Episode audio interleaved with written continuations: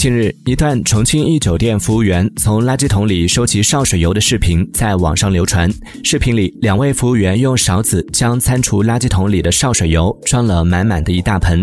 网友们都担心酒店会把潲水油再次利用。对此，酒店工作人员出面发声称，绝对不存在潲水油再次利用的情况，而是员工帮助第三方回收公司在作业，并且出具了相关资质。重庆市市场监督管理局长寿区分局工作人员称，已经经连夜调查此事，稍后会出通报。